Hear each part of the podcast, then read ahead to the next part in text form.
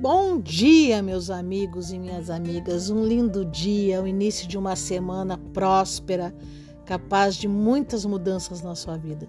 E o meu parabéns hoje vai para Canoas, a cidade do Rio Grande do Sul, a terceira cidade mais popula uh, populacional né, dentro do estado. E próximo aqui é Porto Alegre, para quem não conhece Canoas, uma cidade em torno de 390 mil habitantes. Canoas, uma cidade querida, uma cidade em crescimento, uma cidade politicamente ativa e uma cidade que a gente ama muito. Fazendo a nossa ligação entre São Leopoldo, Novo Hamburgo, Esteio e também trazendo para Porto Alegre um grande número de moradores, trabalhadores com uma qualidade de vida espetacular. Tenho grandes amigos em Canoas, entre eles cito o nosso querido Caco, presidente da FAUER, Federação Unificada das Religiões de Matriz Africana.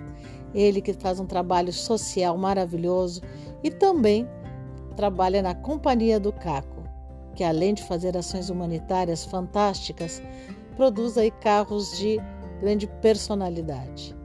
Aliás, um grande abraço ao Preto Velho, que traz todo aquele carinho e a palavra de amor a todos que precisam. Também em Canoas, na cidade de Canoas, Lucas Grosso, Maurício Armani, religiosos amorosos, queridos, que estão sempre em contato conosco, grandes batalhadores sobre os direitos LGBTI, que é mais, e também um grande costureiro, né, das roupas de matriz africana.